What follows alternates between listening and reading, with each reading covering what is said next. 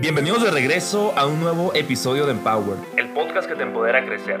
Yo soy Luis Carlos Estrada, un estudiante internacional apasionado del crecimiento y del networking.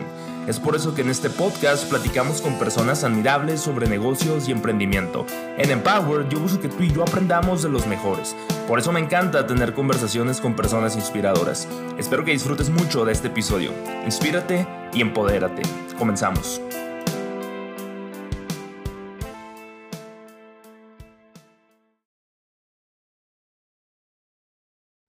Bienvenidos de vuelta a un nuevo episodio más de Empowered. El día de hoy traigo un invitado muy especial que tuvo participación en las ligas mayores con los Yankees de Nueva York por muchos años, también estuvo con Padres de San Diego y pues es el segundo invitado que tengo en el podcast aquí en Empowered que ha jugado con los Yankees. El primero fue Cochito Cruz y este segundo con quien estamos grabando hoy, Yanguervi Solarte. Bienvenido, ¿cómo estás? No, todo bien, gracias a Dios aquí, como todo, decir, diciéndole gracias a Dios por la entrevista, gracias a esas oportunidades, ¿me entiendes? De dar esas, esas entrevistas que son interesantes ya a lo largo de la carrera de uno, que son bien bonitas al final del día.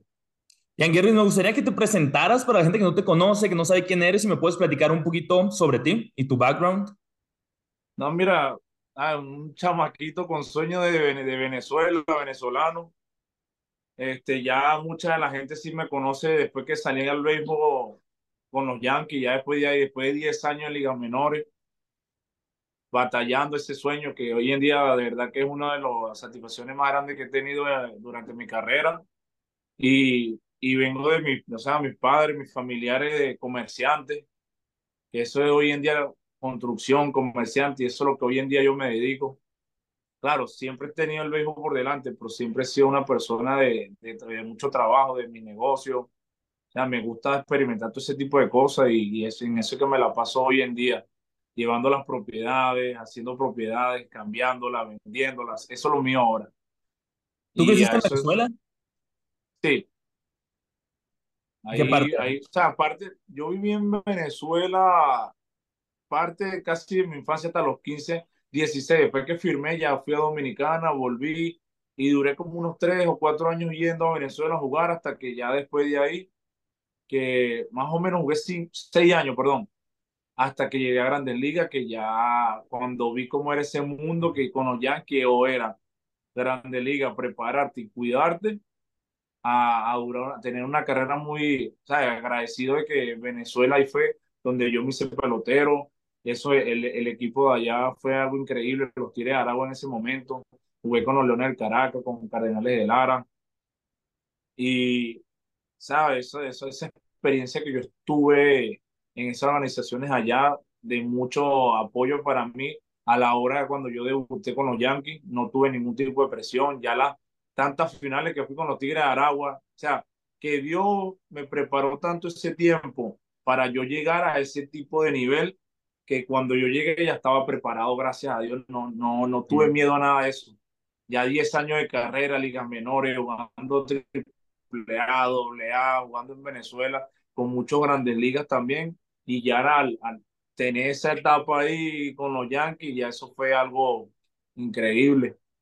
Y Gervis, ¿tú te acuerdas del momento en el que te, en el que tú te diste cuenta de que tenías el nivel para llegar al béisbol profesional. Digo, de chiquitos todo mundo que jugamos béisbol soñamos con llegar a las grandes ligas, obviamente es el sueño de todo pelotero, pero tú en algún momento de seguro te diste cuenta y dijiste, ok, creo que sí tengo el talento, tengo las habilidades, si me pongo a trabajar, tengo, el, tengo con qué para grandes ligas. Si supiera que, que siempre fui amante, o sea, fui apasionado del béisbol por mi tío Robert Cedeño, como ella jugaba en la Liga de Venezuela profesional y llegó a de liga a temprana edad, yo nada más lo que hacía era seguirlo a él. Yo quería ser nada más como mi tío, mi tío, no, que, no tenía un, un sueño de decir, no, yo quiero llegar a Grandes Ligas. Yo ni tenía idea que era Grandes Ligas. Simplemente que yo tenía idea era de que mi tío estaba jugando ahí, quería jugar ahí. Pero no tenía idea de que se llamaba Grandes Ligas, ni, nada más por los videojuegos MLB, pero no tenías idea ni el significado de Major League Baseball o las grandes ligas, el mejor béisbol del mundo, nada. Y simplemente también de que yo sí tenía el sueño de jugar las ligas grandes en Venezuela. Ese sí era, eso sí era una pasión que yo tenía de que quería jugar ahí porque veía a mi tío. lo logré primero ahí. Después me costó mucho tiempo llegar a, a Grandes Ligas, pero Dios simplemente, mira, yo supe desde un principio que yo iba a jugar béisbol. Siempre supe que tuve ese talento. Y no es tanto eso, sino que algo me decía, eso era lo mío. Cualquier cosa, todo, todo. La manera como yo jugaba, sabía que podía hacer las cosas. Y ya después que firmé profesional, que como todo el mundo tenía ese sueño de grande liga, yo llegué a un momento que ya yo me cansé de eso. Yo nada más, yo, yo, yo tuve misión muy temprano. Y eso fue una de las cosas que yo decía, o trabajo, o trabajo, o trabajo para mantener a mis hijos. Ya no, ya ni tan grande liga, ya ni pensaba, ya estaba, era por la, por la simple razón de tener un trabajo de una vida normal y corriente de, de cualquier persona. Ya de que yo tomaba las cosas a un, a un juego, porque en realidad es un juego, pero tan personal, que lo tomaba tan en serio por la manera de yo llevar y tener mi dinero, mis cosas, porque yo sí, la cosa era que yo soñaba mucho con tener muchas casas, muchos negocios, o sea, llegando, llevando los pasos de mis familiares, de mi papá y mi mamá. Y así era que yo me mantenía, yo hacía dinero con el béisbol, yo compraba ropa en Ross, aquí siempre andaba comprando, yo llevaba 8, 9 maletas, me gustaba venir a instruccional porque siempre me dan como 800 dólares y compraba más ropa y vendía en Venezuela. Y yo hacía tres veces más que jugando todo el año en, en Uf, hacía mucho. Yo llegué a tener todas mis cosas mucho, mucho antes de tiempo. Ah, cuando yo llegué a Grande Liga, ya gracias a Dios, yo tenía de todo. Carros, apartamentos, casa, tenía de todo. Porque siempre tuve ese, esa cosa de mis padres, de trabajar y, y de llevar. Eh, el dinero no es solo el dinero, el dinero es saberlo llevar y no era de estar saliendo ni de estar volviéndome loco. Ya cuando tuve la oportunidad, ya uno salía, ya la cosa cambiaba. Pero después de tres años que agarré un contrato en Grandes Ligas. Pero ya como tal, de yo tener ese sueño de yo llegué de jugar a Grandes Ligas y no, ya eso era, ya eso era muy traumático porque yo todos los años mataba, bateaba tres y pico, hacía de todo y nunca me subían. Y llegó un momento que me, me desanimé, lastimosamente yo decía, ya, vamos a hacerlo por los niños o sea, eso fue durante un periodo, poco a poco. Ya cuando estás jovencito tienes todavía ese sueño, ese sueño. Y ya cuando te, te, involucras a ver todas esas jugadas que uno hace ahí, o llevas el sistema de aquí de Estados Unidos, las organizaciones, ya tú poco a poco vas asimilando y, ok, wow, las grandes ligas, wow, tal pelotero que yo vi desde niño, ya yo lo veía ahí. Y a temprana edad me empezaron a llevar spin en grandes ligas y ya veía un Derek Jeter, un Ale Rodríguez, un Dermond Jones, un Randall Watt, no, muchos peloteros que yo decía, wow, que un Ichiro Suzuki, ya cuando, entonces, poco a poco fui asimilando, ya yo quiero estar ahí. Pero te estoy hablando después de siete a seis años, decía, yo creo que ese año jugaba todavía ligas menores, hasta que ya yo dije, ok, mi tío me dijo, oye, ya es hora de, de meterte un entrenador físico, ya estás en doble A, y eso fue lo que me, me ayudó, me dio ese empujón, la experiencia de mi tío, siempre estuvo ahí, diciéndome qué hacer, qué no hacer, las cosas malas. Nunca mi tío me invitó a salir con él a llevarme una discoteca. Mi hermano, mis tíos, todos. Nunca me enseñó eso él. Y eso fue lo que yo implementé cuando yo estaba jugando. Nada de salir, o sea, ya después que llegué a mi carrera, de que ya podía hacerlo. No cuando va subiendo, tiene, pues eso distrae, son muchas cositas que... Y ya lo entendí y ahí fue donde me puse y todos mis números incrementaron hasta que llegó la oportunidad con los Yankees, lo que le pasó a Ale Rodríguez, y yo sin esperanza, yo nada más firmé con los Yankees por el dinero, te lo voy a ser sincero. Eh, un split contra 530 mil para Grandes Ligas y 26 mil mensuales eh, en ligas menores. Y, y, un liga menor para hacerte 26 mil es porque ha tenido números muy buenos, de, de doble A hasta triple A, después triple A tuve, fue mi tercer año de, de porque nunca Minnesota me quiso dar chance en el rock y no, ya después ya yo dije, no, vamos a darle. Pero lo que yo, lo que yo no, por eso te estoy diciendo que yo fui, ya me habían ofrecido para Japón, yo dije que, que no, no me iba a un último año aquí.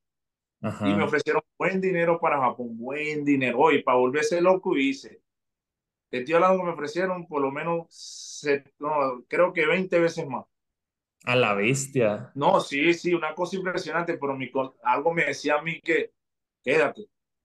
Y yo seguí, pero ya, pero yo tenía a Simon, tenía a Núñez, tenía tres en el Foreman roster prospectazo para buscar ese puesto de tercera base. Tenía a Johnson, Y yo no, yo nada más fui para allá. La, la cosa es que no paré de batear. Nunca paré de batear. Y batí 500 y pico. Y hice el equipo. Y hoy en día, caso cerrado. Bien satisfecho con mi carrera. Todavía me siguen ofreciendo. Agarro mi contratico, agarro aquello. Pero la verdad, la meta se cumplió. No, no, no puedo ir para atrás y decirte, mira, ¿sabes qué?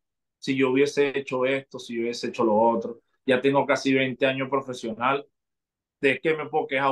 Llegué después de ese años y demostré que podía llegar y llegué como uno de los mejores equipos del mundo. Ya, eso, ya con eso, mis 10 años, que no fueron en vano, que Dios me dio eso para eso. Eso era mi destino. Mira, para que sepa que para esto está hecho. Boom, con los Yankees. Y después de ahí cambio súper bien. Y a todos los equipos de Liga que me dieron la oportunidad, agradecido de disfrutar ese momento, de ser un grande liga, que son pocos los elegidos. Y en Gervis hablas de algo muy importante que mm, hace poquito, hace unos tres o cuatro días me tocó entrevistar aquí en el podcast. De hecho, todavía no sale ese episodio a Sergio Hernández, que él es un scout. Él es el scout de México, en México, de los Chicago Cubs. Ya lo que platicábamos era la ética de trabajo de los jugadores y el cómo ellos se comportan, no solamente dentro del campo, sino fuera del campo. Y tú hablas de algunas habilidades pues, que me llaman mucho la atención, que nosotros tocábamos en este episodio, y tocábamos el caso específico de César Salazar, que es el catcher de los Naranjeros de Hermosillo ahorita y pues que también está con los Astros de Houston. Esta temporada empezó en el, en el Opening Day con el equipo grande y ha estado subiendo y bajando. Ahorita la verdad no, no le he seguido la huella tanto, pero su ética de trabajo, a mí me tocó entrenar con él algunas veces, estuvimos al mismo entrenador, estuvimos en la misma liga, él vino a la Universidad de Arizona a jugar, yo estoy aquí en NAU, o sea, igual en Arizona, y su ética de trabajo, o sea, impecable, o sea, la forma en la que se maneja dentro del campo, cómo, o sea, siempre tiene esa visión y ese enfoque de que no nomás es el béisbol, sino que tienes que ser un individuo completo en todas las áreas, ¿no? Y tú hablas del caso cuando te están pagando un poquito en ligas menores, perdón, inviertes ese dinero y pues generas más dinero. Y al momento que tú llegas a grandes ligas, tú no, o sea, en tu cabeza no nada más está el béisbol, también están los negocios, también está tu familia, o sea, también están esas, esas otras áreas de tu vida que no las puedes descuidar. Hoy precisamente acabo de terminar, ahorita que tú hablas de, supongo que estás en algo relacionado a bienes raíces, ¿no? Eso de las propiedades que mencionabas. Sí, sí, pero viene, estoy tratando de hacer mi licencia de hacer contratos, hacer construcciones también. O sea, no es, más, no es solo eso, sino que es una motivación. Yo siempre, mis dos carreras que yo quise hacer fue arquitecto y, y pelotero. Yo dibujaba mucho y era que ya no pude hacerlo porque me salió la carrera del béisbol, pero ahorita sí puedo Ahora sí tengo muchas ideas de cómo hacer una casa, cómo levantarla, cómo destruirla, o sea, demolerla, ponerlas bien bonitas. Ya hago todo esto, puedo hacer carpintería, plomería, electricidad, ya te sé todo, ¿me entiendes? Lo hago, yo lo hago. No es como que yo mismo agarro mi casa, mi propiedad, mi apartamento, porque falla, yo voy con mi, si tengo mi, tengo mi gente trabajando aquí, pues yo remodelando mi casa, pero es una de las cosas, mi casa es muy grande y la, y la empecé a remodelar, la quité toda, quité vigas, quité, todo mismo lo he estado yo mismo aprendiendo. Y es una cosa que, que, como tú estás diciendo, pero para no interrumpirte, sigue hablando y después seguimos, porque todo ya es como una hora me estás diciendo, vamos. No, o sea, apura, o sea, no, no, no pasa nada. Yo algo que te quería decir, estoy en raíces, hoy precisamente terminé de leer el libro de Level Up de Álvaro Núñez. Álvaro Núñez es el CEO de Super Luxury Group en Miami, Florida. Él es español, tiene 28 años. Tenemos una historia muy parecida porque él empezó como estudiante internacional, se vino con una beca deportiva y ahorita le está rompiendo, o sea, a nivel mundial, o sea, es invitado a los festivales de lujo más grandes, pues, del mundo, o sea, como el Cannes de, el de Francia, no sé cómo se pronuncia, o sea, Ricky Martin es su amigo, o sea, su trabajo literalmente es estar rodeado de celebridades. Y hace poquito me tocó conocerlo en un evento de, de Real Estate, un Real Estate Summit que hubo aquí en, en Phoenix, Arizona.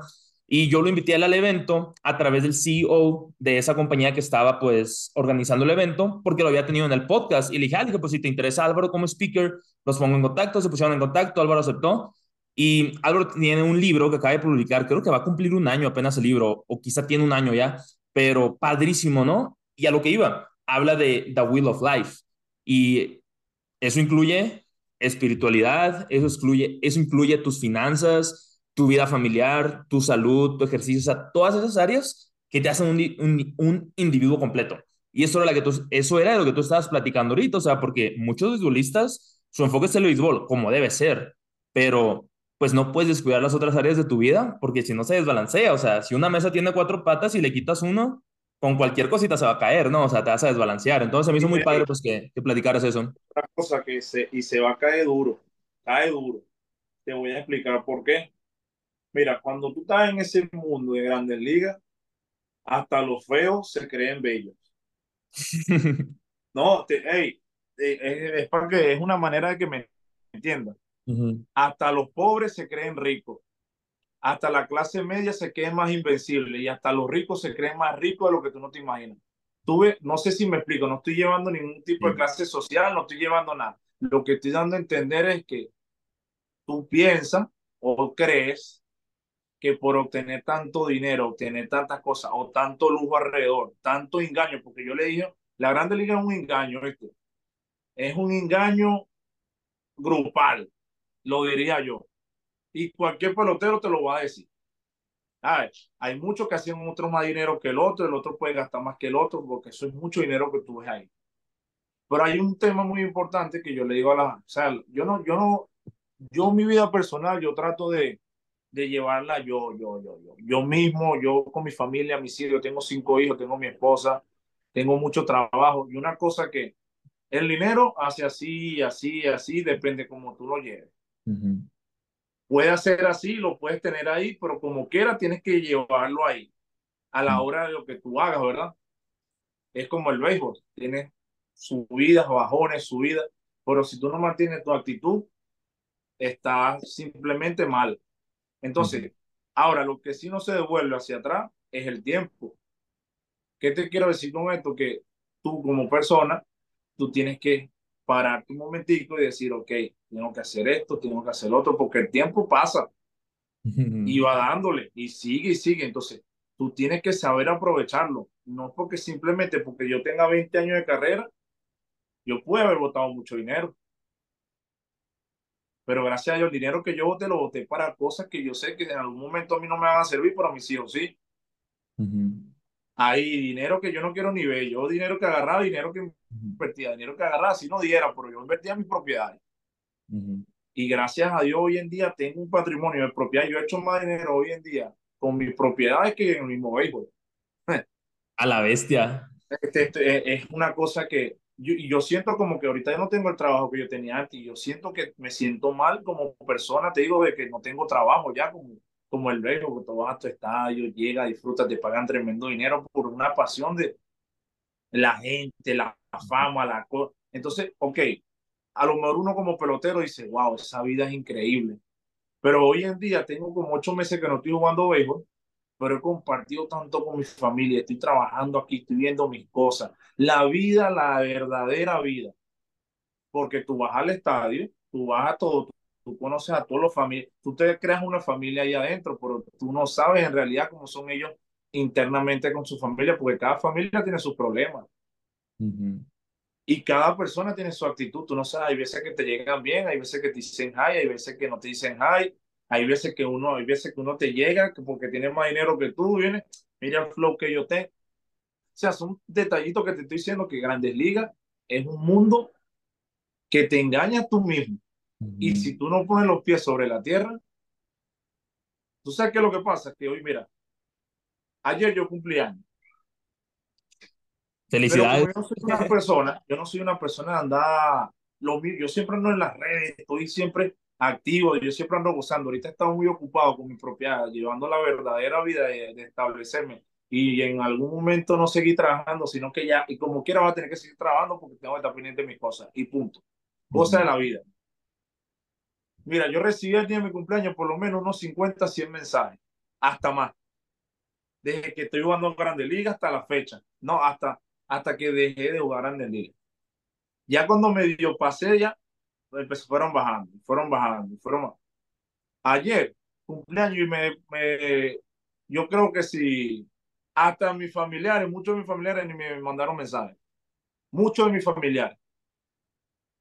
¿Qué te quiero decir con esto? No sé si, no sé si puedes pensar un poquito.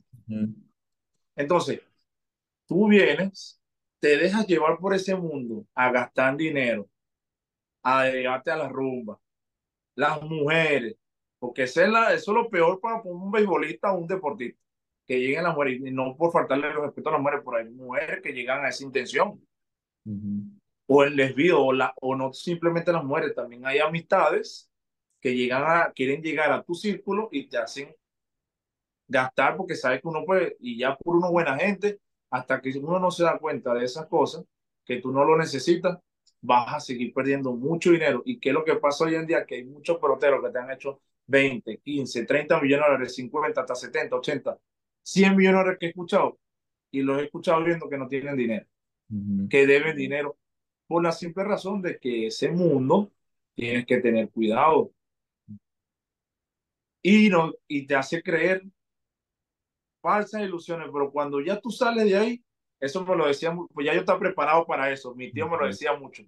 Papá, no, mi tío me decía, papá, él siempre me dice así, doño cabezón, disculpa la palabra. Eh, yo sé que tú no eres como, como tú eres muy diferente, tú lo tuyo, tú lo hay, tú eres todo y tu negocio y tu cosa, y tú siempre estás trabajando, siempre estás haciendo cosas y ya aprendió. Tú no eres así, por eso no tengo que decirte eso, pero él mismo me lo dijo, cuando tú no estás en Grande Liga, papá, ya nadie, mira, tú, ya nadie ni te dice esto, nadie, te, ni un pelotero te llama ya. Yo decía, verdad, tío, ya, ya tú vas a, acuérdate de mí, tú vas a llegar a ese momento, yo espero que sea ese momento muy largo. Eso me lo dijo él hace, ¿qué? Hace, hace unos 10 años. Tu tío dijiste que era Cedeño, ¿verdad? Sí, Roger Cedeño. Sí, el, el que era el shortstop de los Piratas. No, no, no, no Romney, no. Roger Cedeño, el que era outfield, el que, el que ah, corría mucho, mucha base. Ok, ok. Roger. Roger, ok, ok. Jugó con los Mets, Detroit. Él me lo decía mucho, él es hermano de mi papá. Y me, me aconsejaba mucho, ¿me entiendes? Yo nunca andaba en, esa, en esa cosa de la calle, ni. No sea, nada de eso. Y él me dejó saber que ese mundo, cómo era ese mundo. Y cuando yo entré ya yo tenía una idea y ya empezaba a ver las piezas de rompecabezas. Hasta que ya hoy en día, después de 10 años, yo veo que eso no me hace falta porque ya yo sabía desde un principio que cuando yo saliera, nadie te iba a escribir, nadie te va a estar llamando, y tú llamaste incluso a cualquier productor y piensa que le va a pedir dinero, del mismo medio que están ahorita ahí. Gracias a Dios, no, no tengo necesidad de estar llamando a nadie, ni está, porque soy una persona trabajadora a la vida normal, como común y corriente, a pisar los pies, a poner los pies sobre la tierra, de saber que hay un mundo diferente fuera del béisbol es lo que estabas diciendo tú. Sí, ahorita que eso de tu... Ah, perdón, dime. El mundo del béisbol, después que sale, es totalmente diferente a cuando tú te acostumbras por 20 años. Gracias a Dios he tenido la suerte de jugar 20 años de carrera, de hacer un buen dinero que Dios, gracias a Dios, me puso ahí, de tener un talento y yo saber aprovechar ese trabajo, porque no solo el talento, es la consistencia del trabajo todos los días de llegar a hacer la cosa y mantener tu disciplina fuera del terreno. Que eso es muy importante, respeto hacia las personas, no buscar problemas, mantenerte alejado de las cosas malas. Y eso es un tema muy, o sea, muy delicado. Ahora, tú le, dices un, a un chamaquito ahorita Grande Liga que están en su, y están ya para aquí. Dale, dale, voy a dale, voy a Hasta que pues sean su golpe, porque es así. Ajá, sí, cierto. Ahorita que te digo, menciona eso de que en tu cumpleaños, o sea, pues cada vez las felicitaciones van bajando, que tus familiares no te, no te marcan ni eso, o sea, me relaciono mucho contigo porque yo cumplí años hace un par de meses, el 7 de mayo, y pues ese día, o sea, cayó un domingo para empezar, yo tenía juego de béisbol y ya fui a jugar béisbol, digo, los del equipo, yo era el nuevo en el equipo, entonces nadie sabía que era mi cumpleaños y pues yo tampoco andaba diciendo, ¿verdad? Pero ya después, o sea, me quedé que a la vez, o sea, qué loco que, o sea, no subí nada a redes sociales ese día de mi cumpleaños, pero dije, qué loco, o sea, que gente a la que yo a veces, incluso en sus propios cumpleaños, yo les mando regalos o que trato así como que pues de, pues de hacerles pasar un buen momento en el día de su cumple. Yo dije, ay, pues qué mala onda, o sea, que a mí no me felicitaron. O sea, eso que dices de los familiares, o sea, a mí nunca me felicitan mis familiares fuera de mis papás y mis abuelos, ¿no? Y una semana después, el 15 de mayo, tuve un accidente en el que casi me muero. Iba en mi scooter a toda velocidad, me caigo en cuanto golpeo, pues en la calle, esto, esta parte, o sea, toda esta parte, pues me la acaban de operar y por eso traigo esta cicatriz aquí. Pero cuando caigo quedo inconsciente. No te imaginas en cuando subo la foto, 600, 700 mensajes, chorro de gente que ni conocía. Y yo me quedé que, no mancho, o sea, si tanto te importa, es una semana de cumpleaños. ¿sí? O sea, yo me quedé como que qué loco, o sea, que recibí mil veces más mensajes ese día y fue puro chisme, o sea, nomás querían saber qué había pasado, no les importaba cómo estaba y no les importaba si me podían ayudar o no. Y cuando me voy a Hermosillo, a México, pues para que me hagan la cirugía y todo eso, pues mis papás vienen por mí a Estados Unidos, nos regresamos a México, tengo la operación, estoy ocho días en el hospital, una que otra persona fue a visitarme ahí, que obviamente lo aprecio mucho, pero después dije, nah, esta gente vino nomás por puro chisme o a ver qué onda, o porque creyeron que me iba a morir. Porque los doctores, que, o sea, digo, cuando llegué a Hermosillo ya estaba estable. Pero pues cuando recién pasó todo, pues sí había riesgo de que perdiera movilidad, que perdiera memoria, que sí perdí un poco, pero pues luego pues la recuperé luego, luego. Dije, nomás fueron por el morbo. Y ahorita me quedo, ok, ahorita ya estoy bien. No me siento al 100%, pero sí estoy a lo mejor en un 90, 95%. Ya estoy a punto de sentirme pues al 100. Y me quedo, ¿dónde están esos que se fueron? O esos que se reportaron. Y luego cuando, por ejemplo, pasa esto de que estoy en el hospital, me mandan un chorro de mensajes. No, pues lo que puedo hacer por ti, dime yo. Ah, pues nomás compañía, o sea, estoy bien aburrido en el hospital, si quieres caer un rato. No, no puedo, porque yo como que, mm, entonces, ¿para qué me hablas? Pues no. Y no, o sea, como que me relacioné mucho contigo. Pero ya regresando al tema de las grandes ligas, ¿cómo fue tu llamado a las ligas mayores? El momento en el que te llega el llamado. No, ahí mismo, para acabarse el trainer, y faltaban tres, días, eh, tres días para hacer el pin trainer, al abogado mío le habían dicho que no iba a ser el equipo. Esos tres días yo, yo maté la partida que me habían llamado, o sea, habían llamado a mi agente que ya, que ya yo no iba a ser el equipo, pero ellos no me dijeron nada. Faltaban tres días y esos tres días yo maté la partida contra Orioles. Después voy y vuelvo a hacer lo mismo tres días seguidos. Dejé en el terreno saliendo del quinto. Entonces ya después de ahí agarré tres pelotas, pero yo me lo imaginaba. Yo sentía como que ya, no sé si agarré tres pelotas para que Derek Jeter me la firmara y al último que llamaron por la oficina fue a mí, de los que había estábamos, que llamamos hasta el último, hasta el roster. Y veo que sale Eduardo Núñez como llorando, como que triste, que lo habían designado, que no había hecho el equipo y me dijo, oye caballo, hiciste el equipo. Suerte. Y qué casualidad en la vida, viste, que, que yo hago el equipo con los Yankees y a él lo agarran Minnesota. El equipo que, que más me hizo sufrir a mí. ¿Para qué? Entonces ya después de ahí lo demás, a seguir trabajando y, wow, un sueño, eso fue un sueño.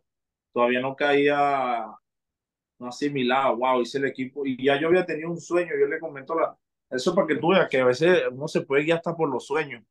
Un sueño, ¿verdad? Tuve, estaba, me acuerdo yo estaba en doble y me levanté, eh, me, levanté, o sea, soñé que estaba dando errores allá en Yankee Estadio, estaba jugando con Cano, con Rodríguez, con toda esa gente, así soñé. Y me levanté y después de ese día yo me levanté y estaba llorando. Y empecé a llorar. Estaba triste, me levanté triste de verdad, de verdad que me sé, porque vi tan real el sueño y estaba en doble A. Y ya era casi el último. Y al día siguiente me llegó la carta de que iba a ser free agent ese año. Porque no sabía si yo me iba a meter en el roster, imagínate. Pero lo único bueno que yo tenía era que estaba bateando, estaba, estaba líder bate de la liga. Estaba bateando 330 con casi 600 turnos ya. 3.38 estaba, estaba compitiendo con Stanley Martin, el champion bate. Sí. Y quedamos iguales, nos ganamos el champion los dos. Y, y ese año, está bien, yo agarré dando mis horrones ahí, dando, y tres años después, grande liga con los Yankees. Wow. Y me acuerdo cuando vi mi primer horror en Yankee Stadium, eso fue lo único que se me vino a la mente. Ese honrón que yo vi en sueño lo único que no fue con Cano, pero si estaba Gire, si estaba Texeira, varias de la gente que yo estaba en ese juego, imagínate. ¿Tú debutaste en un Opening Day o no era Opening Day? Sí, yo debuté en Opening Day. El Opening Day que yo ese día no empecé jugando, pero metieron después el quinto. Sí. Y ese día no dije, yo di una línea, se la di una línea para, para Altuve. Altuve la agarró. Tan, di tremenda línea, me la agarró. Después di otra más de frente. Ya está bien. Al día siguiente, fichaba un zurdo y me metieron a jugar. ¿De los Astros? Es que el manager de un principio me quería meter a la tercera base, está jugando. Y ese día di tres. Me fui de 3-3. Ahí fue tu primer hit. Y ya después de ahí, vámonos. ¿Cómo? ¿Te acuerdas a quién fue tu primer hit? Ese zurdo tenía un nombre extraño. Yo no me acuerdo más o menos. Yo sé, que, yo sé que era un pinche zurdo. ¿No era Dallas Keiko? Ese, ese, ese mismo, el pinche zurdo. Era un. Ajá, el barbón. No, no, Keiko. No, Keiko no era. Ah, entonces no sé quién habrá sido. No, no, era otro. Bueno, tenía su barbita, pero era otro, era otro. No, y así ya después de ahí, seguí bateando como un loco igual. No paré de batear. Y ese año 2014. Y ese mismo día yo me Y ese mismo día ya estaba jugando todos los días. Desde ahí hasta que salí. Se cortó un poquito aquí la, la grabación, te quedaste un poquito trabado. ¿Ahí me escuchas bien? Pero fue, fue algo bien, Fue algo bien. Ahí me escuchas bien tú, es que se quedó un poquito trabado. Ahí está ya, ¿no? Sí, sí, ahí sí, ahí sí te escucho bien. Sí, ahí está. Te decía que en ese año 2014, cuando te toca hacer tu debut ahí con los Yankees, era la última temporada que Derek Jeter iba a estar ahí. Si me puedes platicar alguna experiencia que te haya tocado ver, compartir. No, era increíble. Yo no soy, mira, yo no me cansé batear, yo no soné más por Derek Jeter, ¿oíste?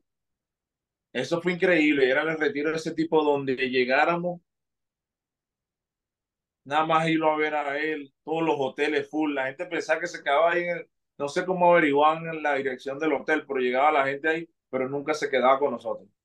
Bueno, lo que yo sé, nunca lo llegué a ver en un hotel en donde nos quedamos nosotros porque que era demasiado, no lo dejaban tranquilo. Okay. Pero wow, wow, eso, ese tipo de verdad que tremenda persona, demasiado humilde, sencillo, me ayudó bastante, me ayudó bastante Eric agradecido con él de que me hizo sentir parte, o sea, estrellada, como si fuese una estrella en el equipo y, y nos invitaba a comer. Bueno, a mí me invitó a comer muchas veces con Cervelli, pues Cervelli era muy amigo de él también y andábamos ahí también siempre con Gire. Y no, fue una experiencia muy bonita, de verdad. Y más la satisfacción, como te dije, de superé ese obstáculo por tanto tiempo y nada más de hacer el equipo con los Yankees de Nueva York, ya eso habla por sí solo de que si o sea, como para mí, para mí, de decir, wow, tremendo pelotero. Hice, jugué con los Yankees, jugué, hice, y no simplemente jugué, hice el equipo donde nadie quiere ir a jugar, a menos que sea con un contrato. Nadie quiere ir a ese equipo con los Yankees, ¿no? Porque es que no hay chance. Ahí no hay. Esa gente siempre tiene un trabuco y está difícil. Bueno, imagínate, Ichiro Suzuki, Soriano, Alfonso Soriano, Mac Teixeira, Brian McCain, Derek Jeter, Carlos Beltrán, Sisi Sabatia, Tanaka, no, no, Brett Garner estaba ahí, estaba Robertson, no, no, no, no, Mariano, no, no. Esa gente era, era una cosa increíble. ¿Qué sentías tú estar en ese equipo rodeado de tantas estrellas? ¿Qué, voy a estar Mira, ¿qué te puedo decir? Yo simplemente te estoy diciendo que me sentí, como decir, wow, tan, por eso que yo ahí es donde yo, yo capté más y decía, nada, nada es imposible. Mira, ahora tú estás jugando con esta superestrella. Después de tanto luchar, por eso es que yo hoy en día no paro de trabajar, sigo trabajando porque uno nunca sabe con quién te puede topar en la vida. Uno nunca sabe. ¿En algún momento te sentiste intimidado por algún jugador?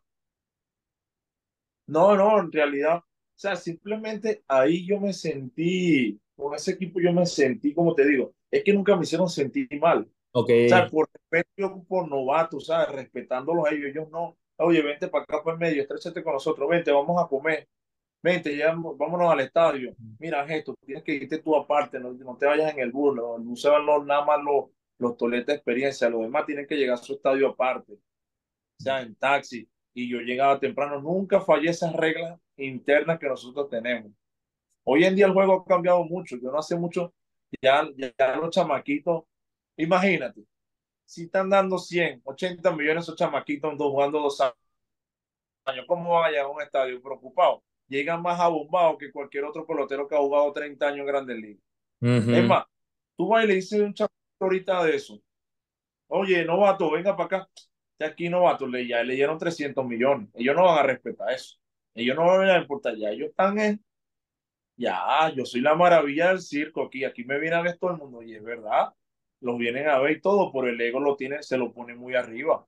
y, y ya ahí, pero como yo siempre digo, que Dios bendiga, que Dios se lo bendiga, que Dios se lo dio y ya. Si Dios se lo dio, que Dios se lo bendiga. Lo único que mantengan, o sea, si ese profesionalismo, lo único, o sea, no, no todos son así, pero es, es, como que cualquier, pues, imagínate, nosotros que hemos jugado tanto tiempo, que como han venido los chamaquitos que estamos viendo hace rato, cuando uno estaba ahí, los chamaquitos ya, ya vienen más altos que vienen 6'3, más fuerte, cualquier cosa que tú le digas, ellos te van a querer, te van a querer dar, ya uno no se mete ya como que, y, y, no, no, o sea, son muy, y ya imagínate dándole dinero. O sea, la actitud han cambiado mucho y ya le han dejado otro estilo de juego. Ya la, antes tú no puedes hacer todas esas cosas que hacen ahorita, te metían un pelotazo, mira, en la cabeza o en la costilla, vamos arriba. Ahorita tuvo un juego y eso, y está bien, ¿me entiendes? Eso no, no está mal. Que se goce tu juego.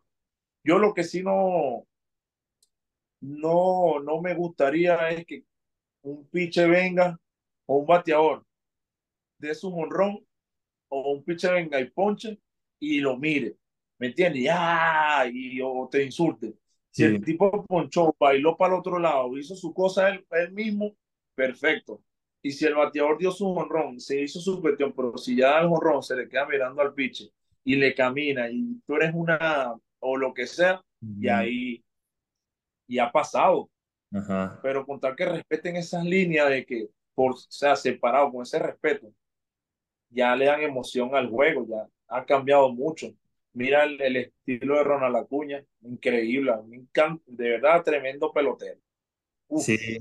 Fernando Tati, ese estilo que tiene para jugar, agresivo, una loquera, hace su perreo, su, se, ve, se ve bien, ¿me entiendes? Eso no, los pitches hoy en día tiran sus bailecitos, sus cosas, gocen el juego, es para eso el juego. Pero ahora están cambiando muchas reglas que aburren el juego. Entonces, una cosa compensa a la otra. Entonces ya no provoca, no seas, provoca a esos chamaquitos jugando y pero no provoca ya ver el juego por todas las reglas que están poniendo que uno no sabe, que uno no, ¿para qué va a estar viendo yo cuando, yo vi fue el mejor béisbol del mundo? El, el, anterior, antes de mi época, la, la, época de mi tío Rojas. Ajá. En los, años 2000, del 99 para acá, wow, eso era Greg Madu, Randy Johnson. yo no era pitcher, yo, no, yo vi a esos tipos, Tom Glavin. No, no, habían tantos pitches increíbles, igual la época de Sammy Sosa, Mark Maguire, King Griffey Jr., Canseco, Palmeiro, o sea, tantos peloterazos que, que tú decías, Ajá. A, a, comparación ahorita, ahorita por equipo puedes haber dos estrellas o dos veteranos, ya, ya no vean nada, yo no conozco ya casi a nadie. Ya todo el mundo es nuevo ahí.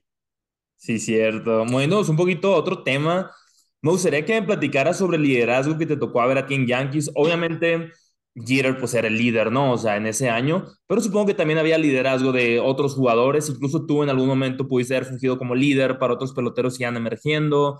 Me gustaría saber cómo es el liderazgo de la organización de los Yankees o cómo fue en el 2014. Mira, esa gente mantiene su, su ética de trabajo, su respeto hacia la camisa, su, su cosa que tienen, o sea, ellos, ellos son un representante increíble a la hora de, de ellos enseñar su, su organización. Ellos mantienen ese respeto y el pelotero tiene que respetar eso, la esencia de ese equipo, de que eso es una camisa pesada, no es que, que no. Puede estar liviana la camiseta, pero es una camiseta bien pesada, es un peso que tiene y hay un respeto. Liderazgo con respecto al liderazgo que, que tiene esa organización, si ustedes conocen eso, los Yankees son los Yankees y ellos siempre van a querer ganar un champion. Y para eso los Yankees trabajan todo el tiempo. Ahora, los peloteros en ese año, para mí, todos eran líderes. O sea, encabezados por Derek porque es de la franquicia. Pero si tú vienes y miras al lado, yo tenía a Soriano y a Carlos Beltrán y a Sabatia. Y tiraba para este lado tenía a Ichiro Suzuki.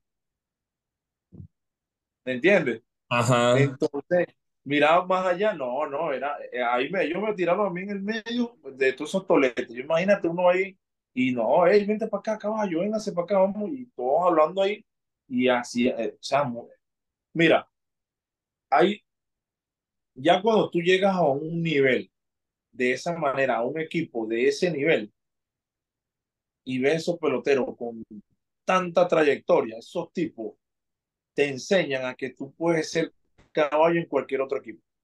Y fue lo que me pasó. Yo llegué a San Diego y una vez agarré ese equipo ya como, como un yankee. Yo llegué aquí a San Diego de que, ok, aquí me, aquí me engancho yo. Vamos a trabajar duro. Y eso fue lo que hice. Ya después, ya ahí poco a poco, fui haciendo mi nombre aquí en San Diego y, hice lo que hice aquí.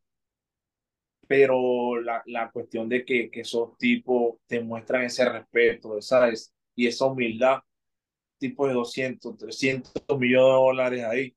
Y, y, una persona como y corriente, normal, como y corriente, o sea, tranquilo, enseñándote. Mira, yo me calo con Carlos Beltrán, tremendo, capitán ese tipo. Mi respeto para Carlos Beltrán, Soriano. Siempre, hey, hey, monstruo, hay que meter mano, vamos a darle, olvídate de todo, dale por lo tuyo. Eh, si Sabatia, eh, si Sabatia era un tipo de que todo el mundo venía y le regalaba audífonos a todo el mundo, regalaba, de repente agarraba sorpresa en los bloques, sí, sí. O sea, eso, eso demuestra que esos tipos no son mezquinos con su dinero. Por mucho dinero, hay mucha gente que tiene mucho dinero, no te da ni medio. Y ese tipo no, de elegir el tipo llegaba, si no lo saludaba o no decía un buenos días o aquello, lo mismo, ¿qué pasó? Dime si dormimos juntos, qué cosa es que tú no estás diciendo buenos días o qué. ¿Me entiendes? Deja, por lo menos te busca de hablar, porque si un tipo te dice, nada, es por aquí, novato. Pero no, hey, Soli, ¿no, ¿No hay buenos días por mí? Buenos días. Hey, buenos días, ahí. y el tipo llega siempre sencillito, y eso son cosas que uno aprende. Y un tipo que nunca estaba en polémica. Ninguno de esa gente que yo veía, yo no lo veía por ahí, no, señor. Y cada vez que salíamos era restaurantes underground Nadie estaba ahí. Llegamos al restaurante y por abajo. Nadie, nadie sabía que estábamos ahí. A la bestia. ¿Quiénes de ese, ¿quiénes de ese tiempo hablaban español, además de Soriano y Beltrán? Ahí. ¿O eran ustedes tres nomás? Este, no, no, no, no. Ahí había, estaba de Libetance también, el pitcher. ah, sí, sí, sí. Estaba Iván Nova. Ok. Pineda. Ok, ok, ok. O sea, si habían más latinos. Sí, habíamos varios. Sí, habíamos, sí, estaba Nova, Pineda, estaba yo. Delin Betances es súper alto, ¿no? Parabe Beltrán. Sí, sí, él tiene como, Betances tiene como 6, 6, 7. Ajá, 6, 7. Más o menos. Ajá. Porque me acuerdo que hace, haciendo mucho en el 2016, la primera vez que yo fui a ver a los Yankees, es mi equipo favorito, como te diste cuenta, pero pues desde chiquito yo sigo a los Yankees, ¿no? O sea, desde que yo tenía 7 años. Y yo dije, cuando cumpla 10 años, digo, cuando cumpla 17 años, o sea, me quise dar un lapso de 10 años, voy a ir a Nueva York a ver a los Yankees. Ese era mi sueño. Pero en 2016, nueve años después de que me propuse ese sueño, mi papá me dijo de que, ah, me dice, checa si los Yankees van a andar cerca. Y les tocaba a los Yankees jugar en San Diego. Entonces fuimos a verlos a San Diego y pues ahí me tocó ver a Delin Betances pichar. Pero el año pasado me tocó ir a Nueva York, yo solo. Oh, pero yo, estaba, yo estaba aquí con San Diego. ese, día, ese año que vinieron ellos aquí, ese día yo me fui de 4-4 contra ellos. Ah, pues me tocó verte jugar entonces ahí. Sí, ese año sí. Fue la primera vez que yo los enfrenté a ellos después de dos años que me habían cambiado. A la bestia, qué curado. De hecho, tengo una foto con Luis César ese día. Luis César, el pitcher de Yankees, Ahorita te la mando, yo me veo súper chiquito. Teníamos, yo tenía 17 años, tenía. Y pues Luis César creo que era su primera o segunda temporada, o sea, era novatito. Ajá. 2016, sí. Porque me acuerdo, que a Betances le metieron un walk-off con un jonrón por el izquierdo. Digo, tienes un chorro de juegos, ¿verdad? O sea, no es como que te vas a acordar de eso quizá, pero yo me acuerdo que pues, fue, un jonrón por el izquierdo, pues, y los dejaron tendidos en el campo. En el 2016. En el 2016, ajá, fue como mediados de julio, yo creo. Ya, ya, ya. Pero sí. Hermanito. ¿Qué era algo que tú hacías antes de jugar y después de jugar? ¿Tenías alguna rutina pre-game y luego pues después del juego? Yo siempre me acostumbraba a hacer toda la, toda la serie hacía pesa. sea, llegaba una serie de cuatro juegos, un solo día hacía completo. Pero algo que si yo iba todos los días temprano al estadio, calentaba, me estrechaba, pero siempre hacía un día de que pesa full. Y ya después iba al gimnasio, una estrechadita, y, pero todos los días sí agua caliente, agua fría. Ok. A veces también hacía hasta dos, o sea, pero por serie. A veces llegaban tres juegos y se iban. Cada serie yo hacía pesa completo. O sea que si en el mes jugaba, te hacía, o sea, siempre mantenía esa rutina, trataba de mantener eso porque también jugando todos los días y metiéndote pesa, pesa, ya a veces no hayas que hacer, entonces yo prefería agarrar un solo día y que me fuera como me fuera, ¿qué voy a hacer? Pero estoy poniendo mi cuerpo fuerte a los próximos días, pero yo tenía algo que, que yo hacía las pesas, iba a coger rolling temprano de una vez para irme soltando, porque me daba pesas duro, que no quería, no podía ni, ni mover duro, entonces ya después de ahí cogía rolling temprano, venía a la práctica, cogía rolling, después empezaba a hacer swing y después me iba al cage. Swing, swing, swing, swing, agua fría, agua caliente, agua fría, agua caliente, agua fría, agua caliente. Después de, ya después que estaba allá adentro, eso lo hacía casi faltando que el agua fría, agua caliente, faltando unos 40 minutos antes del juego. Ok. Y terminaba con el agua fría. Y después ya me iba a bañar y vámonos a jugar. Ya salía fresquecito. Y en Gervis, ¿tú dirías que habían muchas diferencias en jugar en Yankee Stadium y jugar en Petco Park? No, sí, eso siempre va a haber diferencia. ¿Cuáles eran? Ah, es que mira, es que, es que no, no puede haber comparación. Ese, ese tipo, ese. Los Yankees es un equipo que está con, o sea, los Yankees es un equipo que, ha dado, que le ha dado la costumbre a su fanático a ganar. Y es un público exigente. A diferencia del padre. Padre ahorita que tiene tremendo equipo, ha tenido tremendo equipazo. De, bueno, el año que trajeron a McKen, a Octon, estaba yo, estaba Will Mayer, que supuestamente tremendo equipo. Pero después ya ahí se deshicieron de todo el equipo. Y vinieron otra gente, que nada más Will Mayer y yo y ya otra vez volvieron a sacar todo el mundo y ahora trajeron a todos estos muchachos, Tati, está Machado, está Soto, tanto esa, sí, están todos, unos peloteros que ya son contratos de 300 millones y aquello, y esa es la bulla de ellos ahorita, ¿entiendes? Que en San Diego, que, que tanto dinero, tanta cosa, muchos peloteros buenos en el equipo, y la gente aquí en San Diego tiene tremendas expectativas y no, y no está de menos, de verdad, que ese equipo que tiene San Diego ahorita es para que esté ahorita 20 juegos, a 20 juegos, el, segundo lugar tiene que estar a 20 juegos de ellos. Ajá. Con ese equipazo. Y, y ha sonado mucho, pero Yankee, ese público de los Yankees es demasiado exigente. eso no es mantequilla. Ahí hay que jugar pelota, yo. Porque si no, ese público, eh, mira, el público te cae que Vamos. No está fácil, tocando, está fácil, Tocando otro tema que es un poco sensible, bueno, bastante sensible para ti, tuviste la pérdida de un familiar muy cercano hace algunos años y creo que en ese momento tú estabas con los padres, te brindaron un apoyo tremendo. ¿Qué podrías platicar de experiencia? Porque supongo que desarrollaste muchísima resiliencia durante ese tiempo. No, mira, fue una etapa demasiado difícil en mi carrera que una de las etapas más difíciles que yo puedo haber pasado en mi vida entera, de saber que yo con mis tres hijas, quedar, saber de que podía quedar solo, que fue lo que pasó, tanto luchar, pero sí, ese año yo no entrené hoy, ese año no pude hacer nada, nada, nada, nada, y estaba preocupado de verdad por mi, por, mi futuro, porque eso son sentimientos encontrados que tú no puedes superar y hasta la fecha es muy difícil que yo supere o sea, sí, su, ¿cómo te digo? Superé tantas cosas como persona de trabajar y seguir adelante por mis hijos y darle a ella a entender de que aquí estaba yo y, y vámonos. Pero ella me enseñó a mí a salir adelante, a ser fuerte de que a ella le dieron tres meses de vida en ese momento, cuando nos enteramos de todo después que tuvo la niña. Y la niña casi está, está viva de milagro. Mi, hija, la menor, está viva de milagro. Y eso es mi, mi, mi diamantico que me enseñó a luchar por la vida. Y como yo no voy a luchar, a seguir trabajando hasta que Dios me dé vida y salud, porque uno no sabe y uno tiene que saber diferenciar de eso.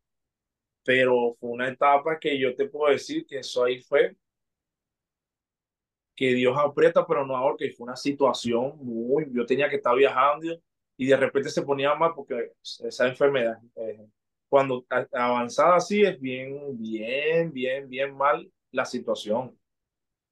Ah, porque ya se quiso e, esperar a parir, le dieron opciones, oye, te puedes salvar, pero si, si, si aborta. Y aquí en este caso, nosotros siempre vamos por la mamá porque tenía ya dos niñas. No, yo voy a tener la bebé, tuvieron que operar de emergencia por el tumor que se... Y ya después de ahí, aguantó dos meses y ya no se pudo y sacaron a la niña y ya gracias a Dios todo bien, pero ya después de ahí vinieron las complicaciones por la, por la hormona de crecimiento de, de las mujeres. Se todo fue y se puso agresivo todo y eso fue lo que fue un trauma. Ya todo estaba avanzado y tenía que estar viajando a venir a verla, dejar de jugar una semana, después volver a entrar frío sin salir y gracias a Dios me iba bien. Yo porque mi mente estaba en otro lado, o sea, mi mente estaba de que, ok, yo sabía, eso es lo bueno que yo he sabido ya en mi carrera, separar las situaciones, de decir, ok, está pasando esto, déjame resolver, déjame salir. Iba a mi salida de ese hoyo, pero fue una situación de que yo le digo a la gente, ¿cómo lo hiciste? Yo, mira, yo ni sé cómo lo hice, yo lo único que sé que tenía dos sentimientos tan malos encontrados en mi persona, de decir, pensar en mis hijos a cada rato, que se va a quedar sin mamá, que, que se va a pasar por esto, de este, mis hijos viendo eso, yo tratando de saber, porque yo ahí apenas tenía dos años en Grandes Ligas, dos o tres años creo, todavía faltaba un recorrido de por lo menos establecer unos siete años. Después yo ya decía, lo más cerca que puedo llegar de los diez años que duré en Liga Menor, déjame jugar por lo menos siete, ocho. Y gracias a Dios, tanto que pensé, tanto. Y ese año no entrené y fue mi mejor temporada en la Grandes Ligas. ¿Qué sentiste cuando 70 y, y, que toda la Y ese año ya me había anotado, ella me había anotado todo, todos los números que podía. Yo, mira, yo quiero empujar más de 60. No, perdón, yo decía, quiero anotar más de 60, más de 70. Quiero empujar más de 70. Quiero a mis 20 honrón. Con más de 17 yo soy feliz. Y ese, esa temporada todos esos números que ella no. Y cuando empujé las 70, ya yo dije, wow, Dios, Dios es grande y pero ya vinieron las complicaciones, vinieron todas las cosas y ya, después muere y ya, wow. Un año y pico y yo ahí, da, no, no, no, eso fue duro. Y después del año de su muerte, se me, tuve que regresar, yo no pude aguantar aquí, si no me iba, ella murió, duró una semana aquí, tuve que ir a jugar. Ah, ah, tuve que ir a jugar porque, para cumplir los números, porque me faltaban 5 RBI para 70 y me faltaban dobles del, yo dije, vi la nevera y dije, ¿sabes qué? Llorando, me acuerdo, voy a ir a jugar. Llamé al dueño, me, llama, me llevaron un avión privado para allá y vamos, me pusieron, ahí esa gente me dio tremendo apoyo, me pusieron avión privado, me pusieron todo, todo ahí a la, a la disposición, me llevaron a toda la familia. Y yo todos los días llorando por dentro, jugando y llorando por dentro, vámonos. O sea, ¿me entiendes? No es fácil, no es fácil. Y ese año me dieron el premio Tony Conigliaro. Perseverancia, no, de todo eso. Ese, para mí ese premio es más valioso que un MVP en Grande Liga, que no, aunque hubiese querido tener un MVP, pero para mí ya con ese premio en Grande Liga, cumplí mi MVP, cumplí mi champion bate, cumplí 10 años en Liga, aunque no lo haya pasado. ¿Me entiendes? Eso, eso es fuerte, mira, eso es fuerte, fuerte. Eso es, mira, no sé cómo explicártelo es una situación que no se la deseo a ningún deportista o a ningún familiar. Y eso es, fuerte, fuerte, fuerte. Y, y, y, otro tema, cuando detectan el cáncer, yo había agarrado un contrato de 3 millones ahí, mira, agarrando el contrato de 3 millones, a los días me dan esa noticia.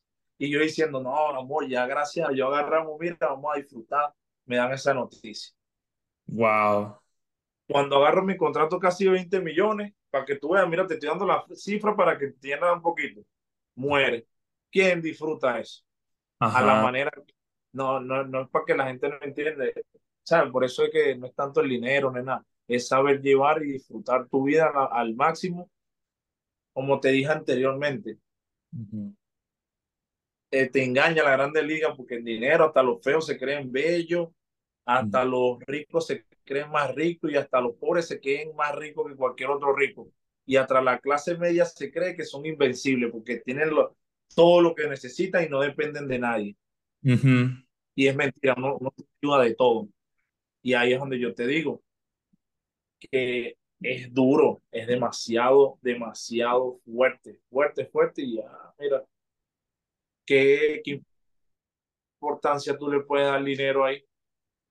Ajá. El tiempo, el tiempo no se regresa. Lo único que te va a dar a ti la satisfacción de todo es lo que yo aprendí en mi carrera y en mis cosas que me han pasado, a seguir trabajando, a pesar de que estés aquí o estés aquí, mantener tu mente en línea y eso fue lo que me ayudó a separar las cosas y hacer mi línea. ¿Te acuerdas del momento en el que tú regresas con los padres de San Diego y que tienes su primer turno al bate y que toda la fanaticada te estaba pues ovacionando de pie. Sí, no, eso me acuerdo como que si pasó ayer. De una vez, sin practicar ni nada. Le dije, méteme abogado, me voy a hacer un swing, que ando molesto. Y me metieron a jugar de una vez, para que tú veas lo, lo que como andaba yo mentalmente de que vámonos para adelante, que ahora hay que seguir viviendo y disfrutar la vida porque uno nunca sabe. Eso fue el único, el único, único, mira, lo único que yo, como persona, después de que a mí me pasó eso, es lo único que yo no dejo de pensar. A mí no me gusta acostarme tarde, me gusta acostarme tarde y levantarme temprano. Yo siempre me gusta irme a acostarme a eso de la una de la mañana, dos de la mañana, que yo sienta que disfruté mi día. Por muy cansado que esté, me pongo aquí en mi estudio o lo que sea, ya cuando siento que ya, y me gusta levantarme a las siete de la mañana ya, siete, siete y media, ocho, temprano, todo seis, como puedan, que yo vea el sol y ya el día se me haga la Aprovechar el día. Eso es lo que, aprovecharlo. Y es lo que yo le digo a la gente. Olvídense, si se les gusta esto, pónganselo, sí. Quieren estar al lado, háganlo, sí. No, que tienes dinero, disfrútate el dinero de una manera, no vuelvas loco. Si tienes mil familiares o lo que sea, haz lo que tú de verdad quieras hacer. Y eso es lo que yo trato de hacer y enseñar a mis hijos. Por eso me gusta trabajar en mis cosas, me gusta hacer de todo. Si tengo que limpiar, limpio. Si tengo que barrer con mis hijas a barro, las enseño a barrer, a limpiar, a levantarnos temprano, a, echar cemento. Yo me pongo a disfrutarme a mis hijos, a, sacar un tornillo. Lo hago todo en grupo.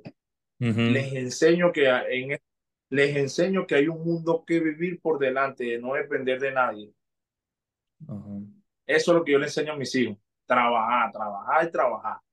Que se ocupen la mente en algo para que no carguen esos estrés, sino que sepan hacer las cosas. Wow. Jan Gervis, ya para ir cerrando el episodio, un par de preguntas más. ¿Quiénes eran tus mentores cuando tú estabas como jugador de béisbol profesional en las grandes ligas?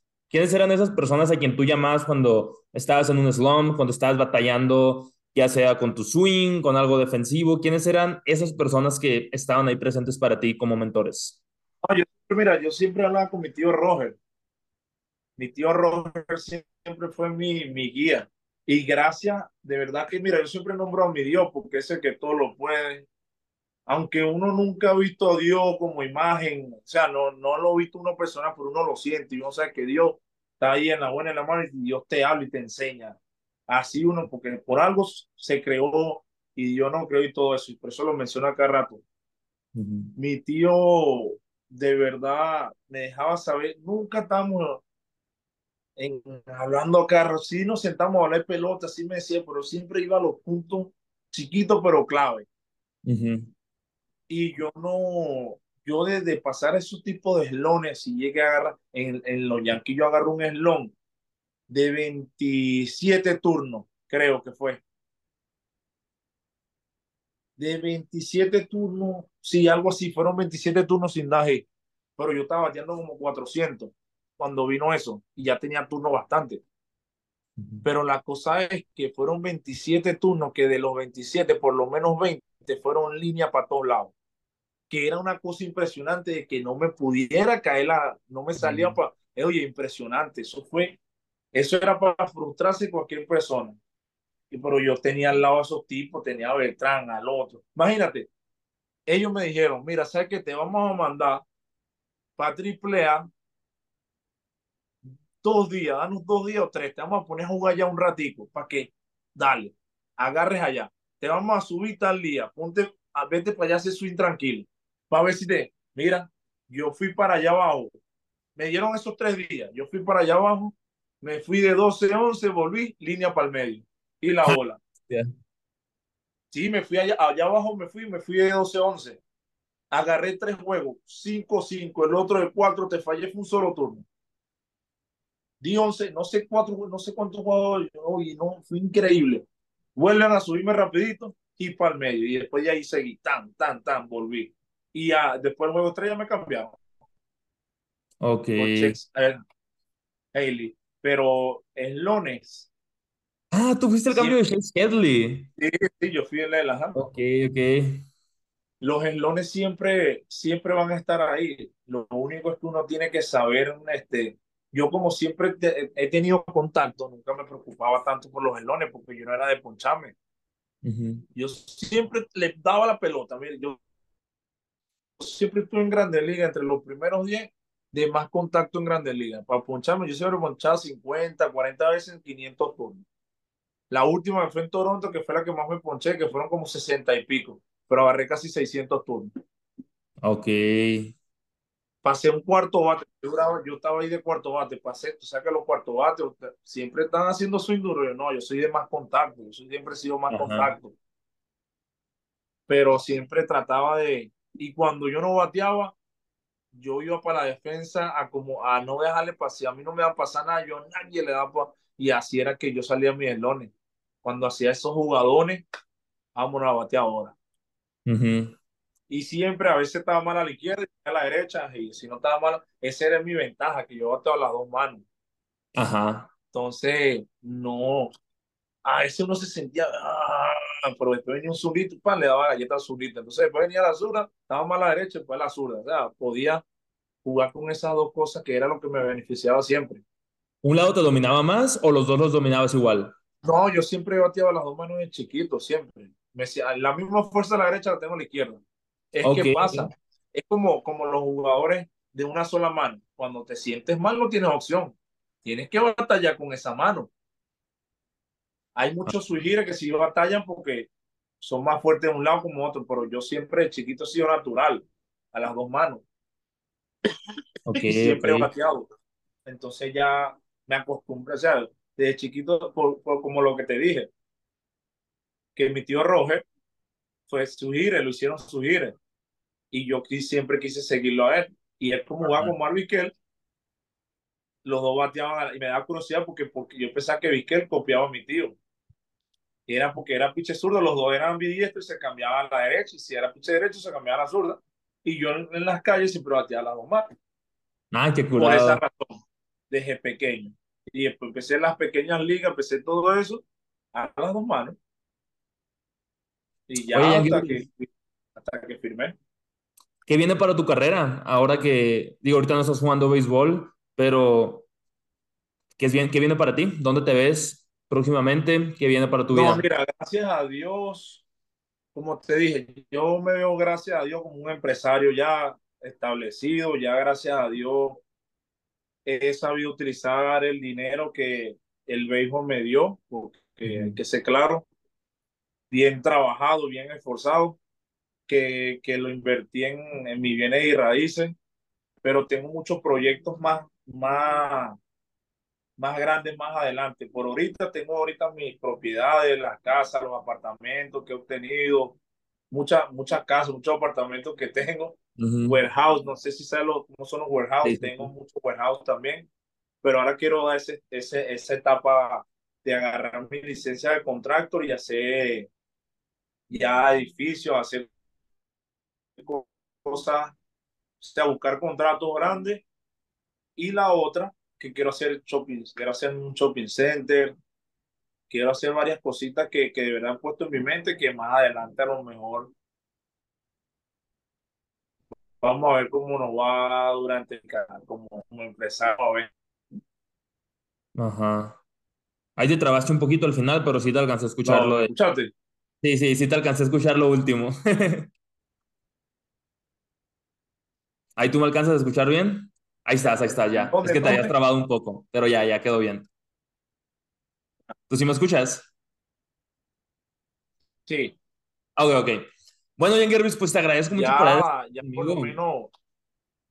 Ah, perdón, dime, dime. Es que está medio, está medio difícil aquí agarrar la señal. no sé si, si, se cortó bien la, si se cortó la señal, porque vi que se paró. Pero básicamente, básicamente, ahorita mi esposa hace créditos y hace realto. O sea, ella es mi propia, yo voy a buscar una casa, voy a buscar cualquier cosa para el negocio y ella va a hacer lo de realto, busca la casa y ella misma, si quiere sacar crédito, saca, mm. yo doy una parte del dinero y ella, y así trabajamos los dos, somos un equipo los dos y tenemos nuestros empleados también, nuestro equipo de trabajo que, que podemos resolver cualquier cosa de los apartamentos, las casas, llevar todo y, y espero más adelante que ella tenga su, sus oficinas de eso, de ese, ese tipo, de tener oficinas para eso nada más y ya yo buscar este, mi, mi otro rumbo de buscar cosas grandes, que ya gracias a hoy en día puedo hacerlo, pero todavía con paso por paso. Sí. Vámonos ahí escalando. Pero mira, la gracias por la entrevista, muy buena entrevista y ahí estamos en contacto. Algo que hago con mis invitados, Jan Gervis, antes de despedirnos, son dos cosas. La primera, yo ya te pregunté bastantes cosas, así que tírame dos preguntas de lo que tú quieras. Si un invitado anterior ya me las preguntó, vas a tener que elegir una nueva pregunta.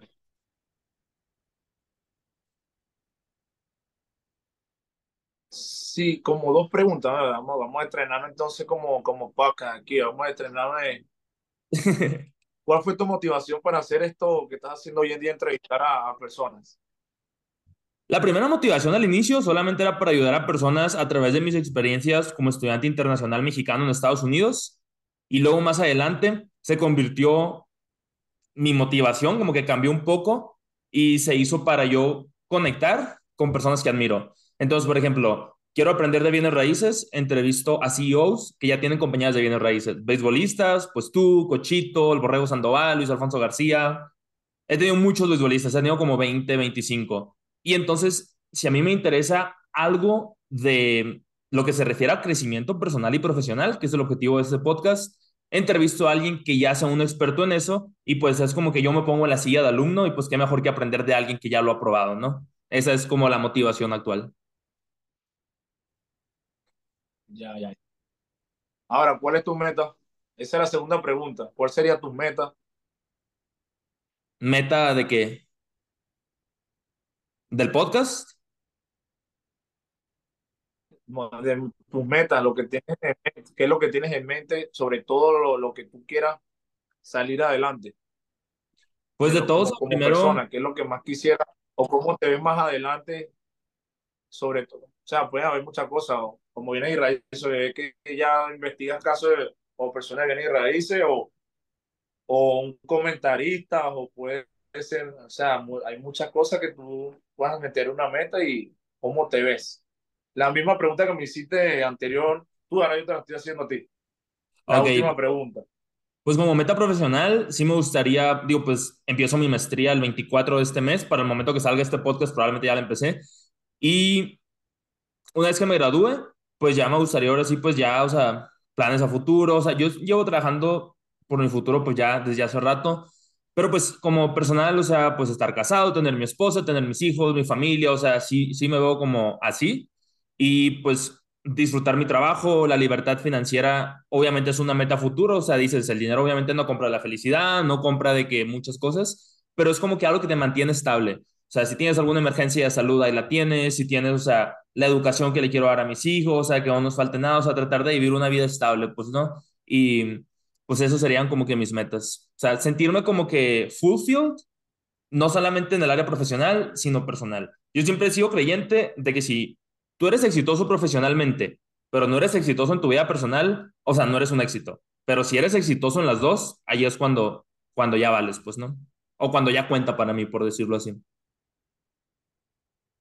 Claro, claro, así es. Eso es efectivo. Tiene que ser bueno en todos los aspectos, que ya lo profesional va a ser, va a ser, va a ser algo simple para ti. Pero espero que todo se te dé de mano y con Dios por delante como siempre y sigue una, una cosa que yo siempre le digo a la persona, a trabajar, papá. Que eso es lo que, a trabajar, que con trabajo todo llega. La otra cosa. va a llegar un momento que ya tanto trabajar, alguien, alguien que, que Dios te va a cruzar en tu vida, de que tu trabajo va a salir recompensado. Eso es lo único que yo le digo a las personas como, como ejemplo.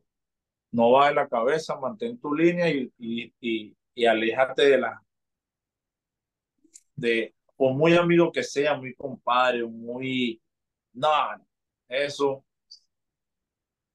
eh, sí, sí, eh, eh, ah, ahí quedó. Ajá mantén, tu privacidad siempre, tus cosas, tus metas, tus motivaciones, tu trabajo, todo, allá ahí.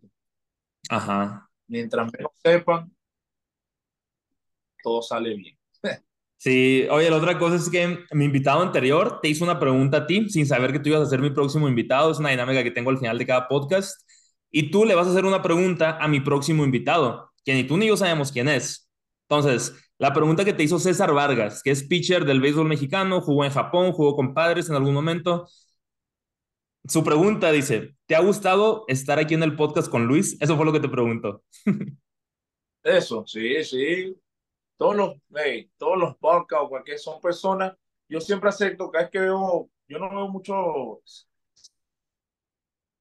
sí veo los mensajes, pero no, es que siempre ando ocupado, ¿entiendes? Yo me mantengo, pero cuando me un chancecito veo, cuando veo cosas así, porque yo veo o sea, la intención de las personas que quieren saber sobre uno y, y pa, yo, yo no voy a, a ponerme con eso, voy a, voy a tratar de buscar un tiempito, porque a lo mejor esa persona con eso la puedo ayudar a buscar cualquier cosa o a salir adelante. Uno no sabe, ¿me entiendes? Uno no sabe, a lo mejor ahorita consigo un conocido mío o una relación, no sé, me gusta ayudar de esa manera a que la gente salga adelante y, y uno no sabe. ¿no? Yo pienso que, que hacer estas cosas sí me gustan demasiado la entrevista está bien y hemos hablado. Es más, por cierto, de hecho, ha sido la entrevista más larga que yo he tenido de, con personas que, porque siempre ponen un tiempo, ¿me entiendes?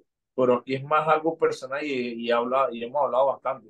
Como una conversación así, se siente más como de amistad, ¿me entiendes? Hace rato, mira esto, lo otro. Está bien, está bien, de verdad. Sigue trabajando duro y, y ponte para eso, que si quieres eso, lo vas a conseguir ya esta entrevista te puede ayudar a tener otra, otra gente más, más por encima de uno, porque siempre va a haber alguien que esté mejor que tú. Eso tienes que entender. Sí. No te creas el mejor, eso es mentira. Eso para que entiendas, es un mensaje que doy. El mejor, olvídate que tú eres el mejor. Para ti, tú sí eres tú mismo el mejor. Tú mismo compites contigo mismo y tú eres el mejor. Pero para el mundo hay mucha gente que está muy lejos, años luz, como mm. persona, ¿entiendes? para, como el de Amazon, por decirlo, Elon Musk. Y ahí eh, tú los ves por allá, pero a lo mejor puede llegar si sigue trabajando duro. Uno nunca sabe. Sí, cierto. Y la pregunta que le voy a hacer a... Ah, es que yo para esas cosas tengo que mejor analizarla y tirar la pregunta. Es que eso se trata, pues, que sea sorpresa, porque así ya no la preparas, pues. ¿Qué persona hazle esta pregunta, ¿qué persona tendrá el parecido con un futuro? No, no, no, vamos a ver, vamos a ver bien, porque no sé, no sé cómo poner esa pregunta. Pero, ¿con quién se siente identificado esa persona que vas a entrevistar en un futuro? ¿Con qué se siente identificado? ¿Qué? A lo mejor te va a decir con Michael Jackson. Ah, ok, ok. ¿Con, quién se siente, ¿Con quién se siente identificado esa persona a un futuro? Ok en, en, en, en hora de, eh, o sea, como trabajo. Ok. Por decir, si quiere agarrar un punto de referencia. Si, es, si, va, si viene siendo cantante o viene siendo, viene y raíces, o depende de, ahí ya él pondría el nombre de qué persona quisiera ser él más adelante. De hecho, hasta ahorita, ya te puedo decir, pero es este viernes, ahorita es martes, es este viernes con Jorge Cerratos. Él tiene el podcast número uno de negocios en México y pues tuve la suerte que me contestara un mensaje por LinkedIn y pues para él va a ser esta pregunta que le hiciste. Ahora ya sabes. No, será bueno agarrar ese contacto porque si es de negocio, vámonos. Sí, claro que sí. Si lo necesitas, pues ahí te puedo poner en contacto con él. Antes de despedirnos, eh, voy a cortar la grabación. No te desconectes todavía porque te quiero platicar unas cositas ahí fuera de podcast. La gente que se quedó escuchando hasta el final, no se olviden de compartirlo en sus historias de Instagram. Me pueden encontrar como arroba Luis Carlos Estrada 2, a Jan Gervis como arroba. ¿Es Gervis Solarte? Sí. Ok. No se olviden de compartirlo ¿eh? para que el proyecto siga creciendo. Nos vemos en el próximo episodio. Les agradecemos mucho por haberse quedado hasta el final y les mandamos un fuerte abrazo. Bye.